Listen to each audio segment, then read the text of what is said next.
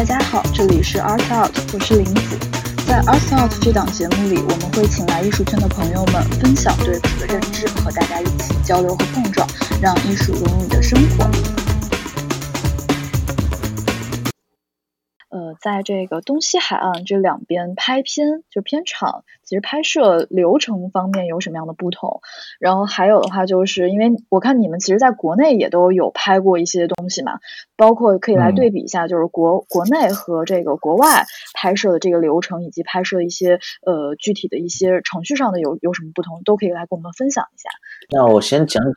我想我先我先讲讲国内外吧。好我因为我觉得，嗯，东西岸其实可能差不多，因为都是美国的好这这套系统都是对很成熟的一个流程。嗯对，也唯一可能就是风格上一点。但国内外，我觉得我就我现在就是的经经验来看，我还是看到一些不同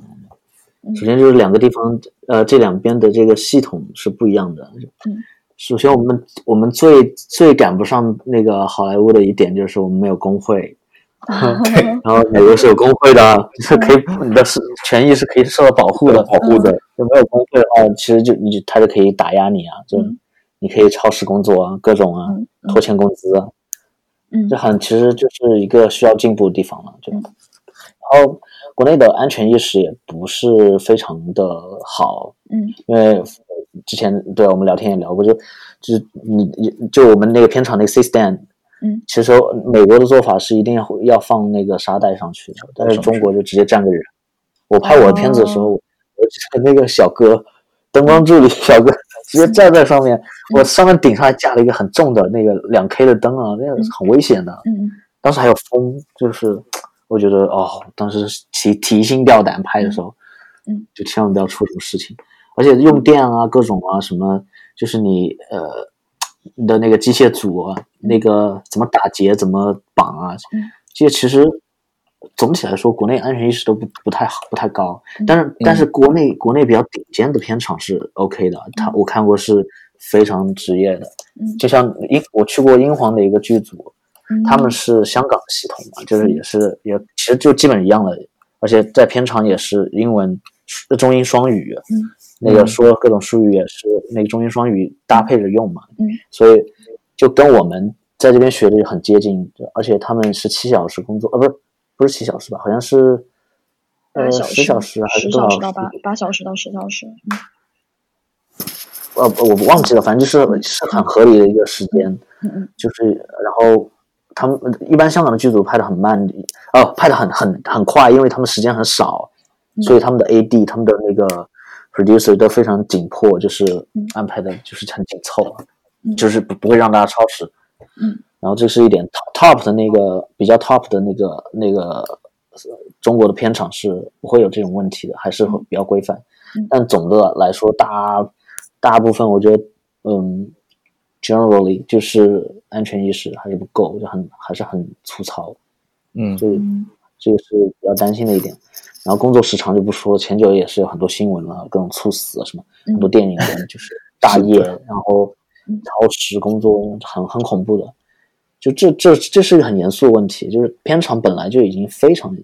非常强强度很大了。嗯你你你你十二个小时，就算在美国，你一天工作十二小时，嗯已经很累了。嗯，然后你可能还要继续熬夜的话，那你身体很容易出问题。对，嗯年轻人年轻人可能扛住，但是如果稍微有有一点年纪的，嗯或者是身体不好的，嗯。有隐患的，那嗯。分分钟就可能猝死了。真对然后另外就是，我觉得国内的，嗯，就是呃，国内的 crew 的每个职位专业化程度有点参差不齐，就是不像不像美国，它很成熟，因为嗯分工比较细，一个萝卜一个坑，嗯。你精细到你的每一个 grip，、每一个一个 electrician，或者是嗯那个最简单一个场务，嗯，他可能都是专业的，专业的场务，对他们就是有有有我我我有听说有干到七十岁的场务，就是真的很很专业。对，但但我们不能这样，就就还是嗯。对，不能不能一直做场务的，但是可能人家兴趣吧，嗯。他就喜欢在片场，嗯，这就是他们每每个职务都很 respect，就非常互相尊重。就没有什么鄙视对，链，非常尊重，就没没有所谓嗯所谓对高低贵贱的那种感觉，对，对。没有等级制度会对，对，就你你因为都是付出自己辛辛苦的，对，所以嗯。其实其实就是一份工作，而且有一句话，呃，姜姜文不是说过，拍安全第一，拍片第七，这是我觉得是为什么拍片第七？就是就是拍片远远不没有生命重要，对，安 就全没有任何一部电影值得牺牲一条生命或者是牺牲一个人。嗯嗯对，然后接着讲就是他，对这个每个每个职业职职位的职专业化程度不太参差不齐吧。就像我我做 DP 的话，嗯，我明显感受到就是灯光组，因为其实说实话，国内很多灯光灯光组，嗯，目前来看，说实话都是咱们那个河南帮的师傅都承包了，就基本上都从那边来。他们当然也会遇到很好的，就是他们在行业里历练了，然后嗯。呃，就是真的真的就是对拍电影这个事情，就是已经懂了，然后可以帮助你一起创作，也是有的，嗯。也是有很好的嗯灯光师。但大部分来看，我现在觉得他们还是灯光师傅，就是那种他只能执行你的指令，就是他不能给你那个审美上的一些帮助一些那个建议。建议，嗯。我记得反正明显有个差别，就是我去我去台湾的一次拍摄，嗯。我的那个灯光师他就是，呃反正他经常还出国学习，然后嗯。跟了日本的很大的一些组啊，嗯。然后他也很很反正很有国际视野，然后专业知识也过硬，然后他都对现在的科技也是就是保持着一直保持最前沿的那个资讯嘛，反正，嗯。然后他他他就给我很轻松的一个环境，就是我只要告诉他我需要什么，然后他会帮我去实现，然后还会给我专业的意见。然后有时候我遇我卡住了，我可能觉得啊这个怎么办？我不太确定能不能这么做，然后他也会给我专业的意见，嗯然后我就觉得很轻松。就要否则的话，那个摄影指导会多一多一根弦要去管管那个灯光的那事情，嗯就是你得更细致的去贯彻你的指令，就看看他们到底有没有达成需要的样子。嗯对，嗯对，那我那个确实还需要，就是，但我但我知道有人在推进嘛，就像那个什么成龙还是谁，他们不是想要开个那种相当于呃电影新东方的那种学校，就是专职专业培养，就是这些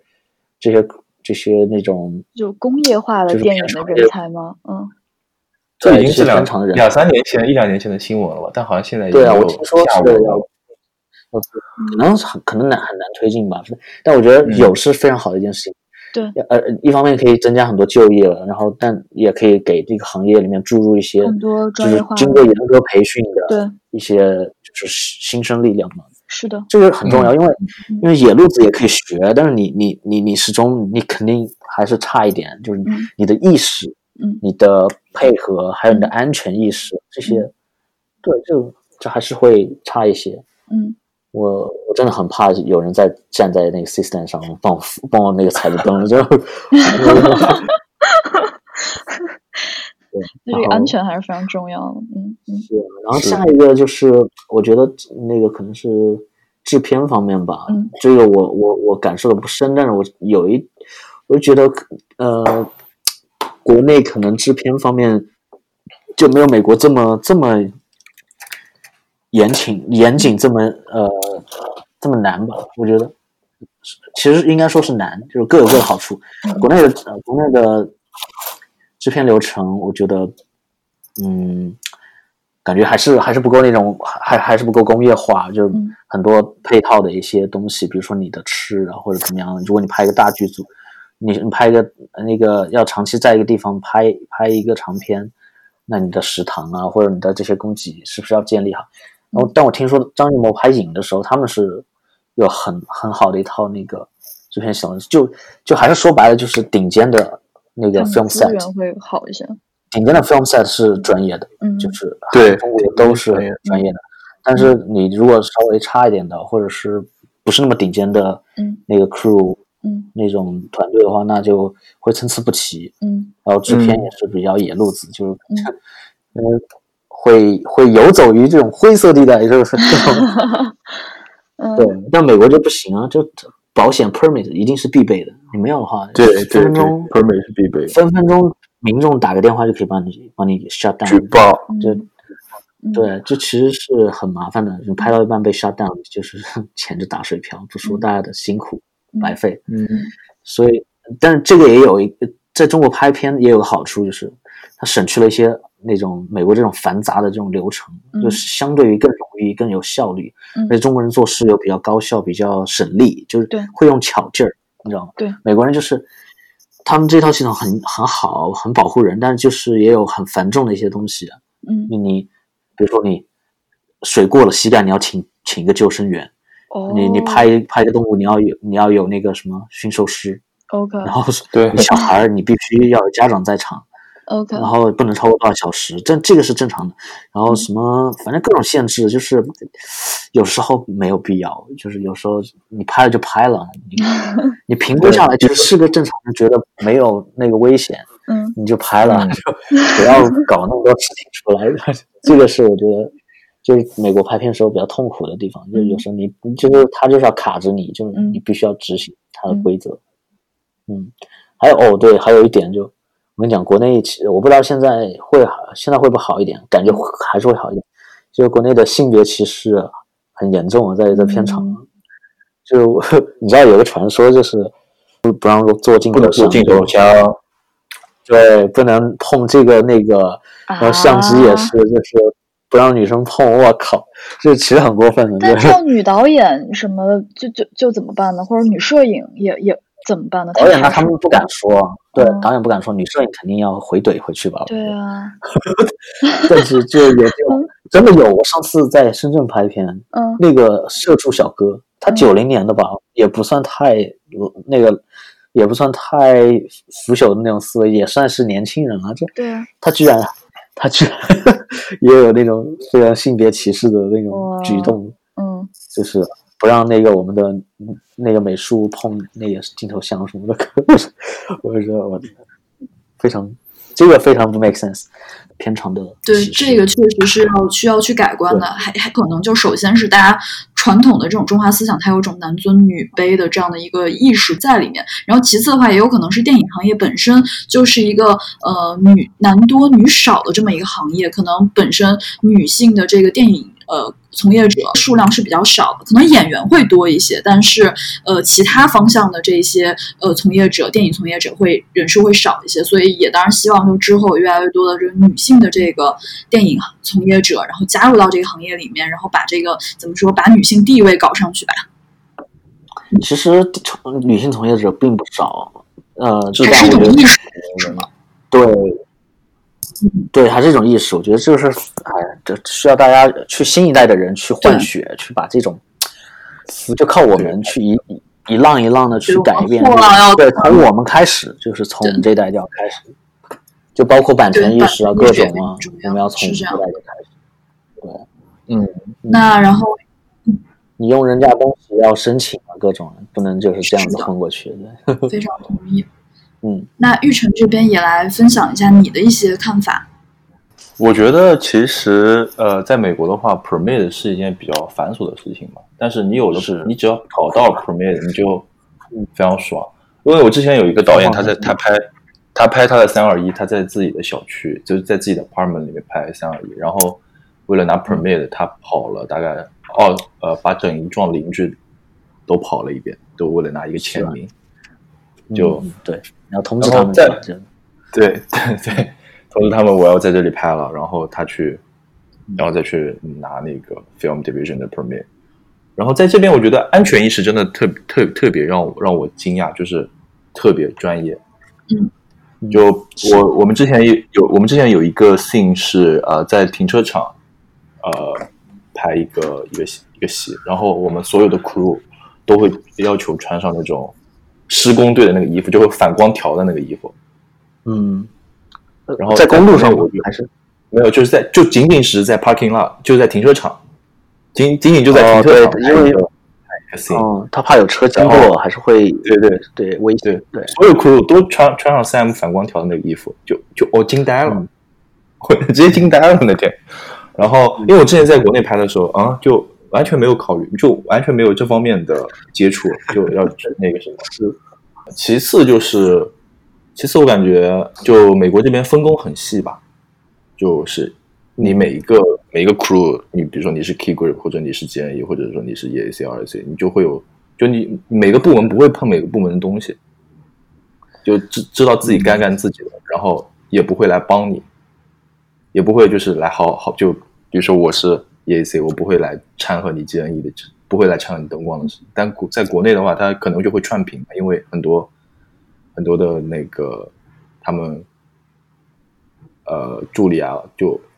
助理他就摄影助理也可以叫助理，灯光助理也可以叫助理，他们可能就会混在一起，嗯，就不是那么的不是那么的那个分的那么细，然后效率可能会有一些问题。就是权责分明的。嗯，然后还有，然后然后其其次就是，就像刚刚李哥说的，就是，呃，在美在我觉得在美国拍的话，我很基本上是我可以跟很多人很多的 key crew 都会在 same page 上，在同一个频道上，就不像在国内，就是我要去我这个镜头拍完之后，我要再跟他们讲。说我这个要要什么要什么要什么，其实很多事情我都已经在前期都已经跟我的 crew 都已经开会开好了，基本上就到那儿就怎么说呢？就感觉嗯，国内还是稍微差一点点意思。嗯，对，还是不对我们还有可以改善的空间了。所以也就是等你们到时候但是慢慢去推进和改善的。也在进步，对，嗯嗯，啊希望吧，反正希望所有电影人都有一个很好的环境可以去创作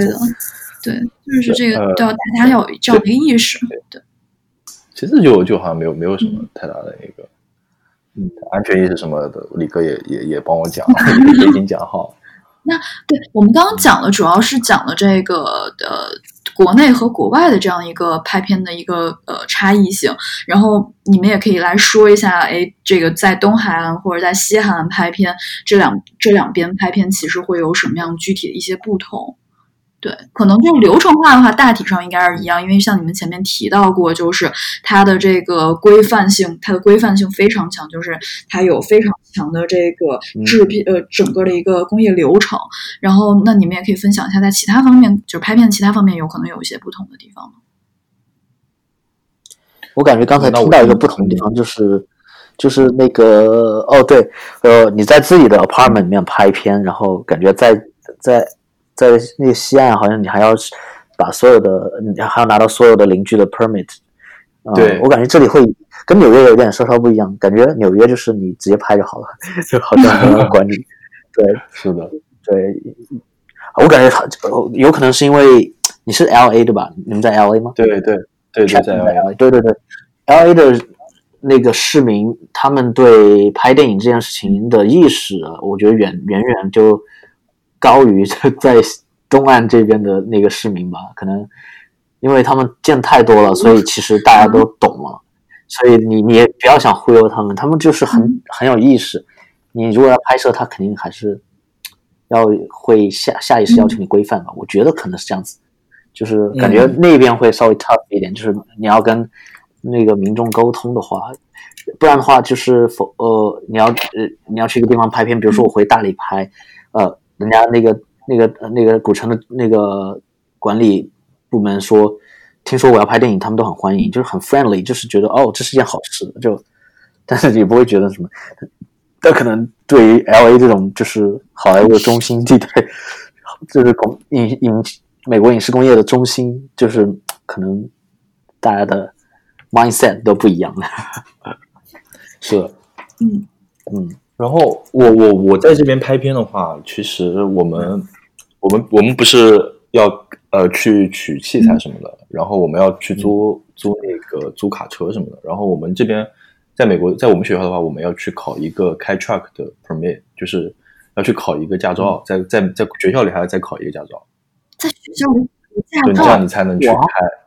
嗯，那怎么考？这样这个是学校就要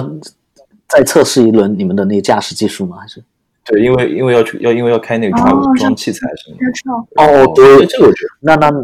那那这个还挺不一样的哇！我这个这我觉得也挺也挺更严格，对不一样。嗯，然后嗯，然后我们基本上拍摄拍摄的流程就，比我们是学校，我们一般是 cycle 一是拍三天嘛，第一个短片是拍三天，然后、嗯呃，我们基本上都是在 pick up 那天，我们先会去 L A 呃去取车，然后去取器材，就一些额外的器材，嗯。比如什么灯光的器材什么的，然后再开回来，开到学校，把学校的一些器材装上，然后就第二天就准备拍，还蛮蛮有意思，就虽然比较累。对，装器材那个放器材都是非常可怕的一件事情啊，真就是会怕把器材，就比如说，不是太重了，这个东西都。对，太重了。你是绝对需要你的。所以我想知道，就是说，那这边呃，就装器材、卸器材这些，也都是由你们这种团队内部的人去完成。就是他，你们不会说专门去，比如说专门有找一个找一个团队来专门去扛器材，会有这种情况呢？就这个问题，你付钱就可以，啊付钱就太贵了。付钱你可以有人来帮你，但但没有人付钱，就是这这是自己可以省钱的地方。对，嗯没有 budget 的话，就是但一般其实正规片场的话，GNE 会负责这个，还有 PA 他会帮忙，就是那 P 个 grip 会帮你负责这些东西。对，就机械组哦他们会负责这种重型的器材，对，然后摄影组负负责摄影组自己的器材，对啊，就是装车、卸车，他们自己管，这个会有人去弄的，这也是包含在他们的那个工资里面的，就所以，但你自己拍片，你基基本上亲力亲为嘛，就是你得自己装卸 OK 器材，嗯嗯，嗯，了解了。今天这期节目其实也聊了非常非常多的内容了，然后之后的话，我们就是也会再把呃两位再请回节目里面，跟我们再分享一些电影行业里面其他的一些呃经验和知识。这个听众朋友打一个招呼，然后我们这期节目就结束了。好，谢谢大家，谢谢大家收听，谢感谢大家收听，有问题随时欢迎对申对对请，什么都如果有说的不准确的地方，欢迎指正，就 对对对，也不一定百分百正确，就欢迎对对对，多大家都是希望大家海涵。嗯海涵海涵，轻拍 OK，轻拍。好的，OK OK，今天聊得很开心，期待下期吧。嗯，名字要 OK，然后我们要说一个拜拜大家。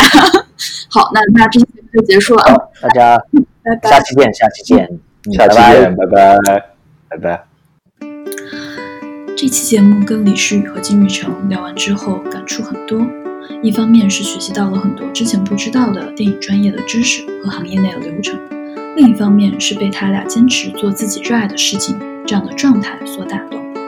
希望每个人都能够去做自己热爱的事情，在所属的行业内发光发热。也再次感谢他俩录制节目，祝他们前程似锦，越来越好。最后，感谢大家这一期的收听，我们下一期再见。